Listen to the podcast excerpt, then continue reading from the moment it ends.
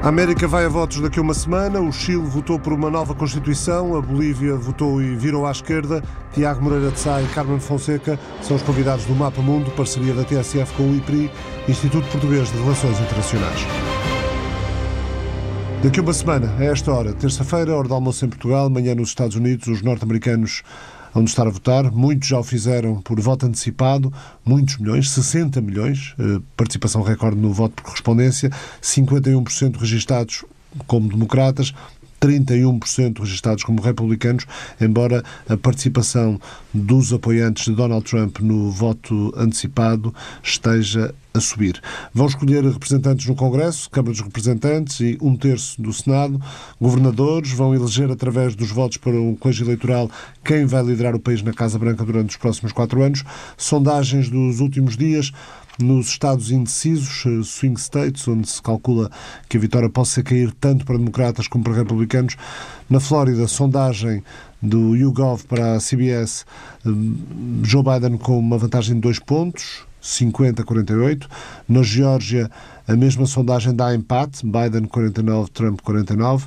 Na Carolina do Norte, diferença de 4 para Biden, 51-47, enquanto a sondagem da Trafalgar Group dá 3 pontos de vantagem ao candidato republicano, 49 para Donald Trump, 46 para Joe Biden. Há uma sondagem do Dallas Morning News que dá uma vantagem de 3 pontos a Joe Biden no Texas, o que não deixa de ser surpreendente, 48-45, e já vamos falar com Tiago Moreira de Sá sobre, sobre, por exemplo, sobre esta sondagem. Na sondagem nacional, seis pontos de vantagem para Trump na, no estudo de opinião do IBD e 10 pontos, 53-43, na sondagem do Don Saif. Sobre a atuação do Presidente, a sondagem do Political diz que 53% dos norte-americanos desaprovam a atuação da administração Trump e 43% aprovam. Quanto à direção, ao rumo eh, que o país está a tomar, vai no caminho errado para 69%, vai na direção certa apenas para 31%. Ou seja, Tiago Moreira de Sá, obrigado pela presença aqui em estúdio.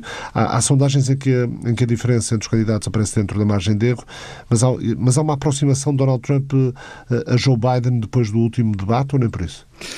Olá, viva. Há de facto, sobretudo nesta zona decisiva dos Estados da cintura da ferrugem, nós temos de facto um estreitar da diferença, eh, a julgar pelas sondagens, entre o Joe Biden e o Donald Trump, sendo que algumas coisas que nós já sabemos. Já sabemos que muito dificilmente o Biden perde o Michigan, a diferença é quase de 8%, e há, por exemplo, uma sondagem da Fox News, a última, que já dá o Biden com 12%. Dificilmente ele perde o Michigan. No Wisconsin, a diferença está abaixo dos 5%, agora parece que eh, ultrapassou, está a 5,1%, mas tem estado abaixo dos 5%. Se ultrapassar os 5%, é possível que o Wisconsin vá, apesar de tudo, para o Biden. E, portanto, a grande questão que fica aqui nos Estados da cintura da ferrugem é a Pensilvânia. E eu acho que estas eleições se vão decidir fundamentalmente na Pensilvânia, porque mesmo que o Trump ganhe a Flórida, Uh, na conjugação que nós temos usado de vários possíveis resultados nos Estados, se ele perder a Pensilvânia, dificilmente consegue os 270 grandes eleitores no colégio eleitoral.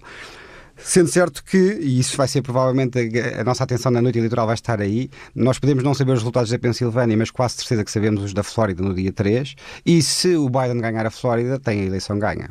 Eh, muitos democratas do, no Midwest, no entanto, ficaram em casa em 2016. O que é que, o que, é que leva a crer que possam participar ou estar já a participar agora em 2020?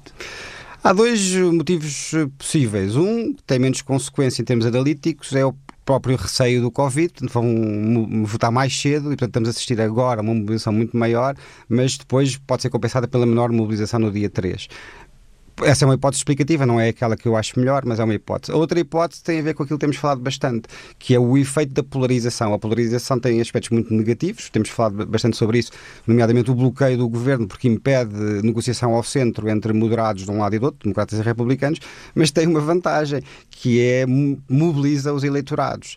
Uh, dizer, dentro de alguns limites da polarização, pode mobilizar os, os eleitorados. E nós temos neste momento um eleitorado do lado do Trump altamente mobilizado e temos falado bastante sobre isso.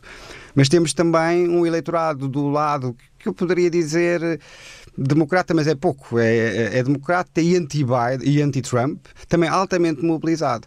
Portanto, nós, no fundo, vamos ter é uma afluência, penso eu, às urnas superior ao que a 2016, pelos aqueles que querem que o Donald Trump ganhe e pelos aqueles que não querem por nada que o Donald Trump ganhe. Esta mobilização a confirmar-se, este aumento da mobilização a confirmar-se, e há quem diga que pode ser uma mobilização ao nível de 2008, né, a vitória do Obama em 2008, claramente pelos estudos que existem, beneficiam os democratas e pode ser um fator decisivo para uma eventual vitória do Joe Biden. Pode corresponder a uma maior afluência às urnas por parte dos eleitores jovens?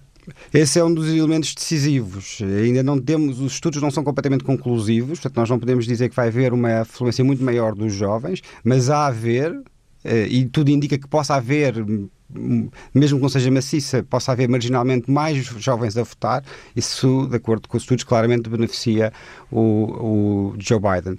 Depois há vários tipos de mobilização de eleitorado mais, mais diversos. Uma das coisas que os, os, dados indicam, mais uma vez temos que confiar nos dados, é uma muito maior participação possível das minorias, os afro-americanos, e aí claramente vantagem para os democratas e para o Joe Biden, e dos hispânicos. Os hispânicos variam um bocadinho, depende se são mexicanos, são porto-riquenhos, são cubanos, enfim. Mas, globalmente, os hispânicos beneficiam também os democratas e o Joe Biden. Embora não seja tão claro como na, entre a população afro-americana. E uh, Joe Biden, uh, Donald Trump acaba por penetrar uh, melhor junto ao eleitorado hispânico do que junto ao eleitorado afro-americano. Sim, sim, exatamente. E depende muito de Estado para Estado. em alguns casos, os, os votantes hispânicos podem decidir a eleição a favor do do Joe Biden no Estado, a eleição, isto é, a eleição no Estado, uh, mas noutros sítios, por exemplo, na Flórida, uh, a, a, matemática complica-se muito mais quando olhamos para os hispânicos, tem precisamente a ver com a proveniência deles, é? porque nós sabemos, por exemplo, que os porto-riquenhos é mais ou menos ela por ela, uh, talvez com uma ligeira vantagem para os democratas, mas mais ou menos ela por ela. Entre os cubano, cubano-americanos já são mais republicanos. São mais republicanos e entre os mexicanos são mais democratas. E depois depende em cada Estado o que é que prevalece na composição entre os hispânicos destas várias proveniências. Depois há outras, não é? mas estas são talvez as três grandes categorias que existem. Mesmo assim, sabemos que os hispânicos beneficiam os democratas. Há grandes diferenças. Se nós compararmos o voto hispânico em Obama em 2008 e 2012 e depois o voto hispânico na Hillary Clinton em 2016, há uma diferença importante. Diferença essa que pelo menos alguns analistas consideram que foi, juntamente com os afro-americanos, o motivo da derrota da Hillary Clinton em determinados estados. No caso, por exemplo, dos hispânicos, em particular a Flórida, no caso dos afro-americanos, falou-se muito da Carolina do Norte, embora a Carolina do Norte tenha que se diga, porque o Obama ganhou a primeira vez em 2008, depois perdeu em 2012, enfim. É, mas, e mesmo nos estados da cintura da ferrugem, em alguns, o voto uh, das minorias foi importante, porque o resultado foi muito. Uh, foi quase taco-a-taco, ou em alguns casos o, o Trump ganhou por poucos milhares de votos, não é? Há, há, há, resultados que vão certamente, ainda que não seja já no imediato, mas eh, há, há situações eh, que vão depender da, da, da, própria geografia, ou melhor, da estrutura demográfica interna de cada, de cada Estado.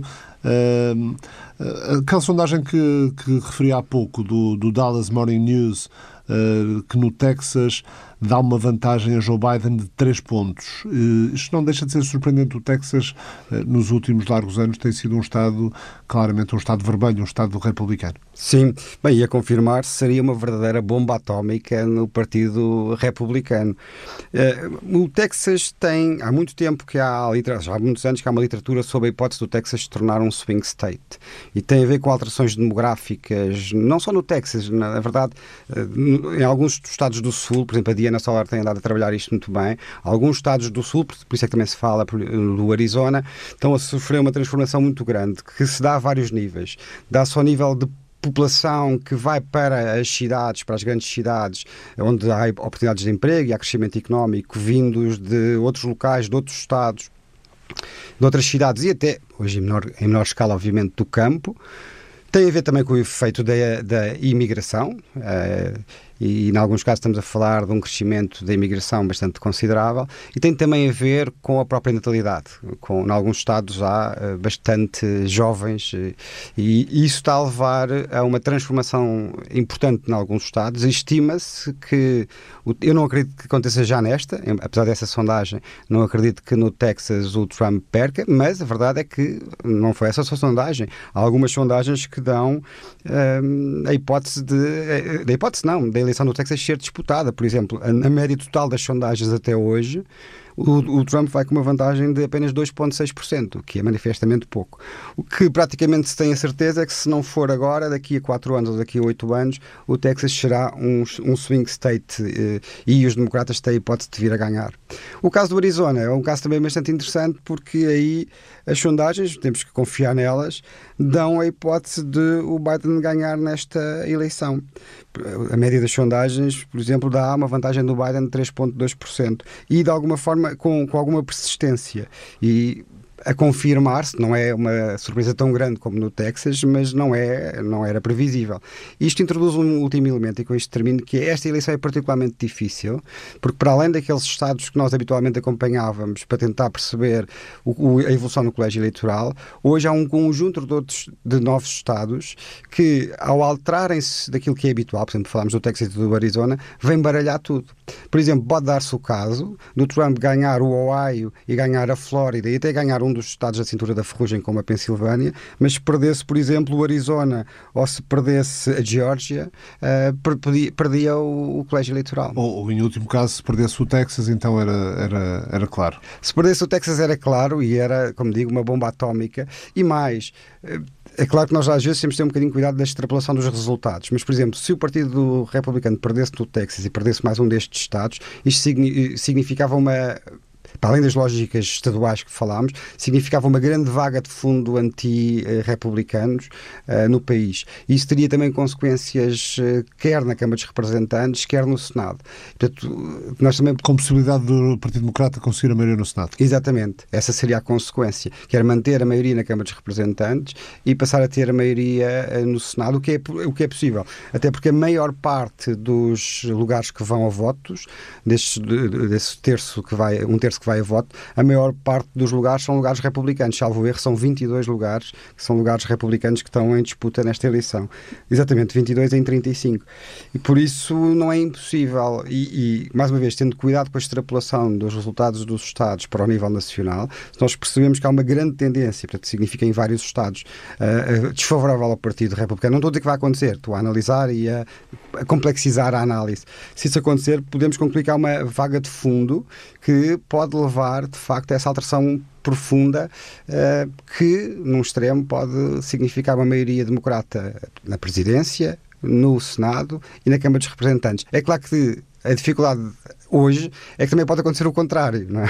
Pode, em princípio, os democratas conservam a Câmara dos Representantes, mas os republicanos podem ter a presidência e o Senado, porque, como digo, são muitos estados que estão em disputa nesta eleição. Há quase uma, uma primeira divisão de swing states e uma segunda, ou seja, poderíamos colocar na primeira Wisconsin, Michigan, eh, Pensilvânia, eh, Carolina do Norte, um, Flórida?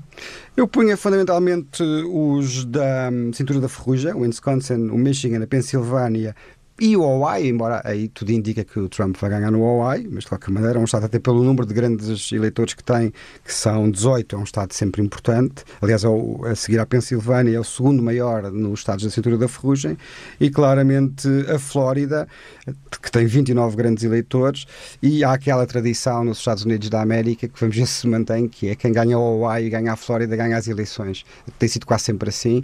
Um, Vamos ver, neste caso pode não acontecer. Pode acontecer o Trump ganhar, como eu disse, a Flórida e o Hawaii e eh, perder o, a eleição.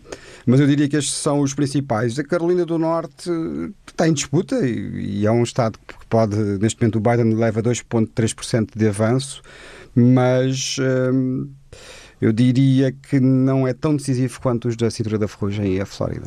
Eh, duas questões que, que ficaram do, dos últimos minutos uh, da, da, nossa conversa.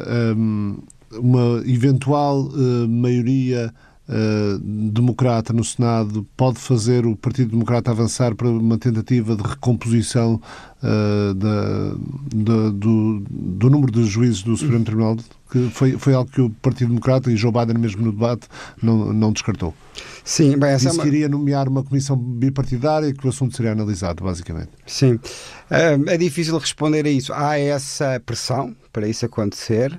Um, o, como dizes bem, o Joe Biden não fechou essa porta, mas não é, muito, não é fácil. Não é, não é fácil o processo para conseguir uma recomposição no, no Supremo Tribunal, não é fácil. Uh, o que eu tenho esperança, independente, não, não acreditando muito que isso possa acontecer, mas enfim, eh, poder pode, mas não, porque é muito difícil que aconteça. O que eu tenho esperança é que uma certa tradição que existe no Supremo Tribunal e que também está estudada, que é os, eh, os juízes votarem de acordo com a interpretação que fazem de facto da Constituição, tirando um ou outro literalista. Uh, mas que fazem da Constituição, que é para eles um instrumento sagrado, e não em, e não em linhas e não partidárias. Em função, e não em função de quem os nomeou. E não é? em função de quem os nomeou. Claro que têm as suas preferências, as suas preferências sociais, uns são mais conservadores, isso conta, mas tem a ver com uma determinada visão da sociedade, porque quem interpreta a lei também tem que fazer dentro de um certo entendimento do, da sociedade em que vive. Portanto, desse ponto de vista, ser mais conservador ou mais liberal, no sentido americano de liberal, conta. Mas. Uh, o que os estudos demonstram é que não votam em linhas partidárias nem votam em linhas de quem os nomeou. Uh, outra, outra questão, e voltando, a, voltando à ideia do Texas e de uma, de uma eventual uh, bomba atómica, como, como dizias, no, no, no caso do, do Partido Republicano uh, perder o Texas, isto apesar de Joe Biden no debate ter falado na na mudança do paradigma energético nos Estados Unidos, ou seja, que aos poucos o país tem que abandonar o petróleo, o que poderia ter eh, suscitado uh, uma bomba, digamos assim, no, no, Texas, em termos de, de impacto na, na campanha, nas intenções de voto em Joe Biden, num estado onde, onde a indústria petrolífera tem, uh, tem muito peso. Sim. Mas, mas o facto disso não ter acontecido, ou seja, o facto das sondagens não estarem a refletir nenhuma perda de, de, de, Joe Biden no Texas, pode querer dizer que também nisso os Estados Unidos podem estar a mudar. Sim. Aliás, isso podia ter sido complicado no Texas e até na Pensilvânia por causa do fracking. Uh, agora não sei bem, muito bem traduzir, mas para português, uh, mas está associado à mesma questão. Eu acho que o Joe Biden foi infeliz na forma como colocou a questão, porque ele devia ter colocado a questão pela positiva em vez de ter posto pela negativa. E pela positiva é dizer que a economia do futuro, a energia do futuro tem que ser a energia verde, todos os países estão a avançar para isso, os Estados Unidos não podem ficar para trás, porque se ficarem para trás, aí sim vão entrar em declínio. E isso as pessoas entendem. E eu acho que, apesar de ele ter sido infeliz na forma como pôs a questão, a, maioria da população entende que esse é o futuro e não estou a dizer que tenham lido a proposta uh, do Joe Biden, porque é uma proposta, enfim, até uh, para além de muito específica, de, difícil de entender para um leigo, mas uh, percebem o sentido do, do, da, da, orientação que ele tem. E o sentido é este: é, nós não podemos continuar a pretender ter como base uma uh, economia e, e matérias e, e, e, energia como no passado, porque isso quer nós queiramos, quer, quer não, vai, uh, vai desaparecendo lentamente e os outros países já estão todos nisso e nós não nos podemos atrasar. Eu acho que isto o eleitorado até entende. As campanhas aceleram. Trump visita 12 estados no espaço desta semana que falta para ir às urnas, eh, de algum modo desvalorizando uma nova vaga de coronavírus nos Estados Unidos e um recente surto na própria Casa Branca, no gabinete do vice Mike Pence. Hoje, terça-feira, o presidente e candidato, recandidato, está no Nebraska. Só nas últimas 48 horas de campanha, portanto, de domingo a segunda da próxima semana, Donald Trump conta fazer 11 comícios.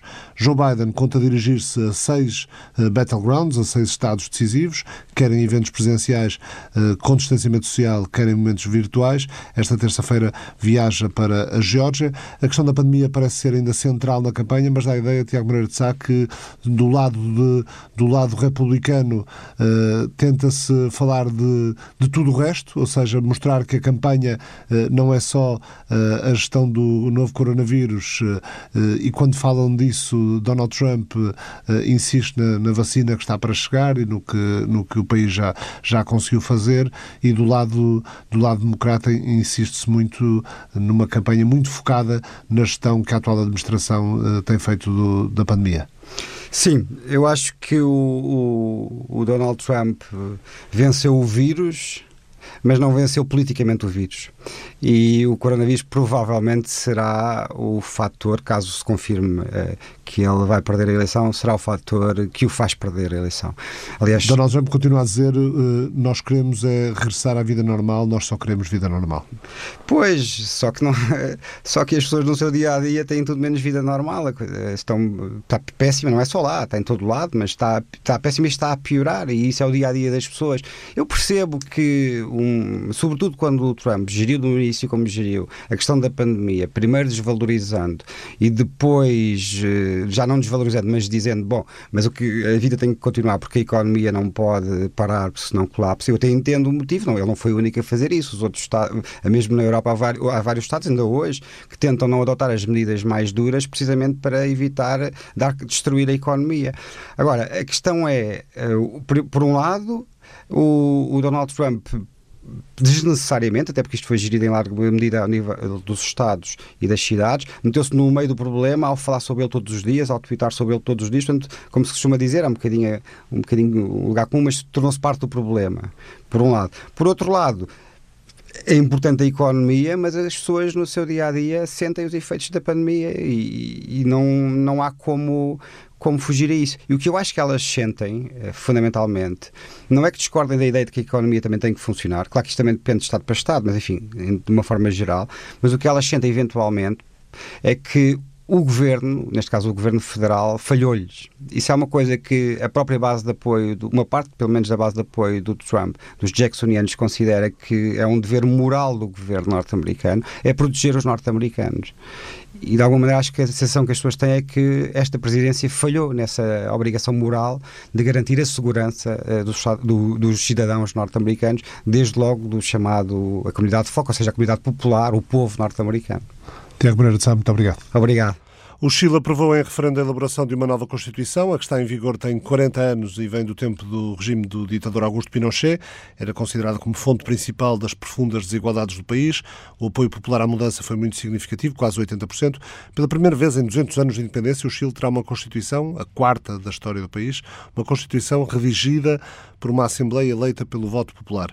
Na Praça Bacadano, no centro de Santiago, o maior ponto de concentração da capital chilena, um cartaz gigante despedia-se do legado Pinochet dizendo adeus general. Na parede de um edifício, uma projeção indicava a nova vida do país, renasce. Milhares de chilenos saíram à rua numa noite assim, numa explosão de alegria entre fogos de artifício, bandeiras chilenas, buzinas e, claro, zero de distanciamento social. O Estádio Nacional de Santiago tristemente célebre por ter sido campo e palco principal de tortura e morte da ditadura chilena. 40 anos depois foi a principal zona eleitoral para a votação, votação que acaba com a última marca legal do modelo imposto por Pinochet. A festa só terminaria às duas da manhã de Santiago, uma hora depois do início do recolher obrigatório, estendido excepcionalmente para os chilenos poderem comemorar o histórico dia. 78% dos eleitores votaram pela mudança da Carta atual, da atual Lei Fundamental chilena, 22% rejeitaram a proposta. Em concreto, 78 28,27% votou por uma nova Constituição e depois, na segunda pergunta do, do plebiscito, do referendo, 78,99%, ligeiramente acima, escolheram que a nova Constituição deve ser redigida por uma Assembleia Constituinte formada, vai ser formada em abril do próximo ano, com paridade de género, 50% mulheres, 50% homens. Carmen Fonseca, investigador do Instituto Português de Relações Internacionais, foi visiting fellow no Centro de Relações Internacionais da Fundação Estúlio Vargas, no Rio de Janeiro, doutorado em Relações Internacionais pela Faculdade de Ciências Ciências Sociais e Humanas da Universidade Nova, com uma tese sobre as estratégias de política externa na construção do Brasil emergente, uma análise do período de Lula da Silva, tem a América Latina, portanto, como campo de especialização. Uh, Carmen, como é que, como é que avaliou o referendo no Chile? O referendo, o referendo no Chile uh, vem, de facto, a responder uh, a um anseio que no ano passado tinha ficado bastante expresso pelos protestos que, uh, que se fizeram a sentir no país. E, e, esta vitória esmagadora da, da, da, da aprovação da, da, para a elaboração da nova, da nova Constituição gera também também aqui, ou mostra, uh, o elevado grau de expectativa uh, e de vontade de mudança da, uh, da população, mas ao mesmo tempo, e tendo em conta que ainda teremos que esperar para que essa Constituição efetivamente exista, será aqui um período de grande tensão, de grande pressão para a própria, para a própria, para o próprio sistema político, de grande incerteza por parte da população sobre o resultado, digamos assim, o que essa Constituição vai efetivamente dizer, mas obviamente que é um sinal bastante positivo para o contexto social que o ano passado eclodiu e, e, as manifestações transpareceram. Eh, já vamos falar do, do, do, futuro próximo do Chile, do que vai ser este trabalho de, de e o contexto que vai ter este trabalho de elaboração de uma nova Constituição. A Constituição que existe, a Constituição neoliberal, como se, como se chama no Chile, propiciou o período de maior crescimento sustentável da, da história chilena. Atraiu ao país muito investimento, com isso houve estabilidade económica, estabilidade política, mas por outro lado criou e acentuou desigualdades, ou seja, reservando para um, para um grupo restrito de, de privilegiados as, as, as, maiores ou as melhores oportunidades. Carmen, o grande, o grande desafio para, para o Chile será esse, ou seja, tentar conciliar um modelo que possa combater a desigualdade uh, sem perder a estabilidade da economia? Exatamente, porque uh, aquilo que uh, ficou também expresso nas manifestações do ano passado foi precisamente esse desencantamento uh, de uma sociedade que internacionalmente e até mesmo regionalmente era vista como um modelo, portanto, o, o modelo económico chileno era algo que era admirado, mas na realidade, em termos práticos, aquilo que criou foi uma grande desigualdade e a própria classe média, ao contrário contrário uh, daquilo que aconteceu, uh, nomeadamente uh, no ano passado, com todos aqueles protestos em que se falava de uma, de uma classe média desencantada com as políticas económicas existentes, a situação chilena é um bocadinho diferente, porque a classe média chilena é uma classe média que é mais antiga, por assim dizer, do que as restantes classes, classes médias que se foram criando uh, depois do boom uh, das matérias-primas um pouco por toda, uh, por toda a América Latina. Ou seja, já antes disso, no Chile, uma, uma, uma determinada parte da população, essa tal classe média, já estava habituada a viver bem. Exatamente, e aquilo que, aquilo que se verificou foi precisamente essa classe média a sentir-se esquecida pela, uh, pela elite política, a sentir-se uh, desencantada, frustrada uh, com aquilo que era a elite política, as suas políticas económicas, até porque, e isto também não é uma coisa de um ou, ou, dois anos, ou dois anos atrás, desde, desde a última década, que também já algumas crises políticas vinham uh, fazendo, uh, estando na ordem do dia uh, no país. E, portanto, toda esta, a junção, digamos assim, de todos estes elementos contribui, contribuiu para os protestos do ano passado, para a insatisfação da população relativamente ao, à elite política e, e, portanto, agora o que se espera é que esta nova Constituição venha, de alguma forma, responder a esses anseios anseios. O mandato, de Sebastião Pinheira uh, termina em março de 2022. O presidente uh, está a tentar recuperar a popularidade que bateu no fundo, com números que apontam apenas para 16% de, de, aprovação. O mandato termina em março de 2022, mas já em julho de, do próximo ano os chilenos vão votar nas primárias presidenciais. Em novembro há eleições para um novo Parlamento, num contexto de muita polarização.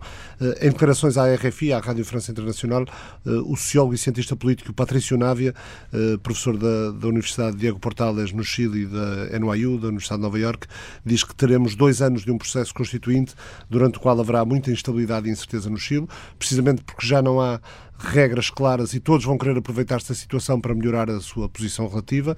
Eh, ele suspeita que surge uma reação conservadora do tipo Bolsonaro ou Álvaro Uribe, o antigo presidente uhum. da Colômbia, eh, uma resposta autoritária de direita que promete a lei e ordem contra num eventual contexto de violência. Um, é o alerta que deixa. O novo Presidente e o novo Congresso uh, vão estar sentados à espera de que os constituintes terminem o trabalho. O processo constituinte vai avançar em paralelo com uma campanha presidencial. Os candidatos vão prometer coisas desmedidas que serão colocadas na nova Constituição através dos próprios partidários que, que vão ter na Assembleia Constituinte e tudo isso vai fazer, diz ele, com que a Constituição termine num documento muito maximalista e difícil de ser cumprido. Hum, é uma preocupação e uma projeção que fazem sentido na sua, na sua opinião? Eu acho que sim, uh, talvez exagerando um bocadinho, mas quase que podemos dizer que este período uh, até estes dois anos até termos a Constituição são de facto quase mais importantes do que ou, ou, ou, ou, darão mais trabalho, por assim dizer, do que a própria elaboração da Constituição, tendo em conta os vários jogos que vão estar aqui presentes e vai ser de facto o grande teste teste à capacidade da, da elite política de acomodar os interesses dos diferentes, dos diferentes atores. Para além de que, como, como dizia, o facto de este, este período de redação da Constituição coincidir por um lado, com uma campanha eleitoral eh, e, por outro lado, com uh, as próprias eleições, portanto, a, a, Constituição só ficará pronta depois das, das eleições presidenciais e legislativas. Pode até acontecer que muito daquilo que saia dessas, dessas eleições possa depois não vir a ser implementado caso a Constituição altere as próprias regras de funcionamento das Assembleias Parlamentares, do Congresso, eh, se existe duas câmaras, se passa só para uma, e, portanto, será, por um lado, um momento de grande uh, tensão, de grande pressão para, uh, para a convenção, para aqueles que vão estar responsáveis por escrever a, a, a Constituição, mas também para a própria elite política, digamos assim, porque também não saberá efetivamente, portanto, quer os diferentes partidos que estarão a concorrer às eleições não saberão efetivamente qual será o desfecho, não só, obviamente, das eleições, mas mesmo depois disso, o que é que a Constituição vai permitir eh, ou não a fazer. Sendo a atual Constituição chilena eh, de 1980, ainda do tempo de uma ditadura autoritária de direita, eh, tendo essa, essa Carta Constitucional sido, sido arrumada para canto neste, neste referendo com uma, com uma, uma percentagem tão grande de, de votação, uh, o resultado pode indiciar de, de, algum modo uma viragem à esquerda na, na sociedade chilena e foi isso que aconteceu na Bolívia com a vitória de Luís Arce nas eleições presidenciais da semana passada. Ah, exatamente, a, a, a, Bolívia volta ao, à orientação mais, mais socialista, ao contrário daquilo que também no final do ano passado se, fazia, se fazia prever, ou a saída de Evo Morales poderia antever um, a capitulação, por assim dizer, do MAS, do partido de Evo Morales, mas a verdade é que os bolivianos também também uh, optaram por uh, trazer uh, o MAS, o, o, partido, novamente para, para o poder. E, Isso pode querer dizer, de alguma forma, uma tentativa de reabilitação de Evo Morales? Eu não sei se uh, terá tanto a ver com. Uh, eu faço mais a leitura ao contrário de uh, a renovação, a readaptação que o partido fez ao longo deste período, creio que terá contribuído mais para a, a eleição de Árcia do que propriamente a sua associação com, a, com Evo Morales. Aliás, eu penso que foi justamente esse o motivo, um dos motivos, que contribuiu para para a, a eleição de Arce foi essa capacidade de se distanciar de, uh, de Evo Morales, que, afinal de contas, se nos recordarmos daquilo que se tinha passado uh, em novembro do ano passado, nas, uh, nas eleições que supostamente colocaram Evo Morales no quarto mandato presidencial, aquilo que a população reclamava era precisamente a repetição dessas eleições, porque não acreditavam que uh, Evo Morales tivesse ganho, porque não era esse uh,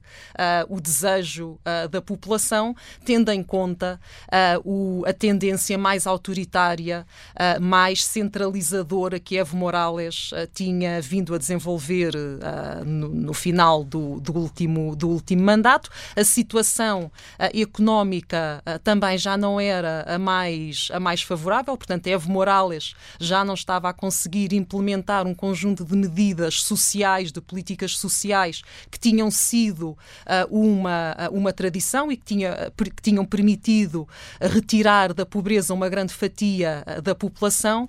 E, portanto, eu creio que a eleição de, de Luís Arce decorre precisamente da capacidade que o partido, a parte, digamos assim, desse, desse partido, conseguiu afastar-se da imagem de, um, de, de Evo Morales. Morales.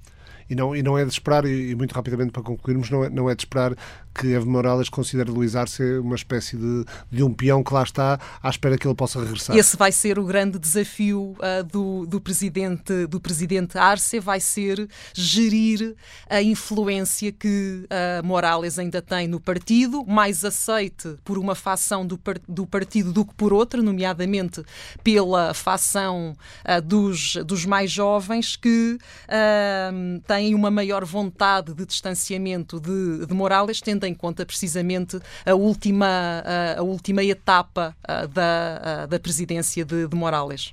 Carmen Fonseca, muito obrigado. O Mapa Mundo, parceria da TSF com o Instituto Português de Relações Internacionais, regressa na próxima semana.